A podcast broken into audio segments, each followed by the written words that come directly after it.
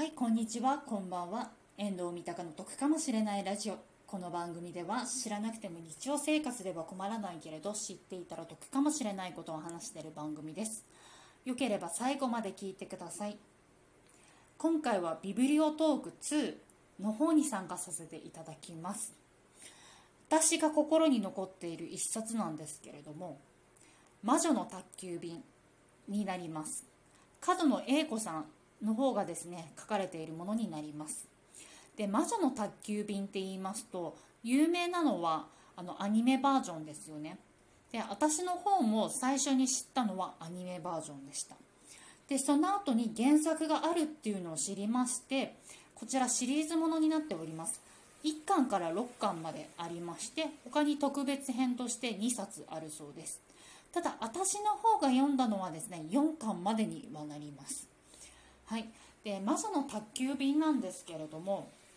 私こちらの方がですね1回ですね小学生の時に一度読みました。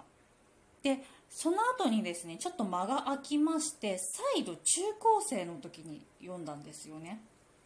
で魔女の宅急便の方のあらすじってもう皆さんご存知だと思うんですけれども13歳のキキが新しい町に行ってほうきで空を飛んで荷物の方をお届けするっていうねお話にはなってはいるんですけれども小学生の時に読んだ時はですねあの普通に面白いなっていうふうにですね思いながら読んだんですけれども中高生の時にですね1巻から4巻までですね読んだ際の感想としては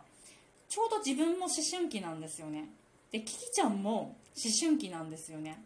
だからキキと自分がすごくリンクしたっていう部分がありました。なので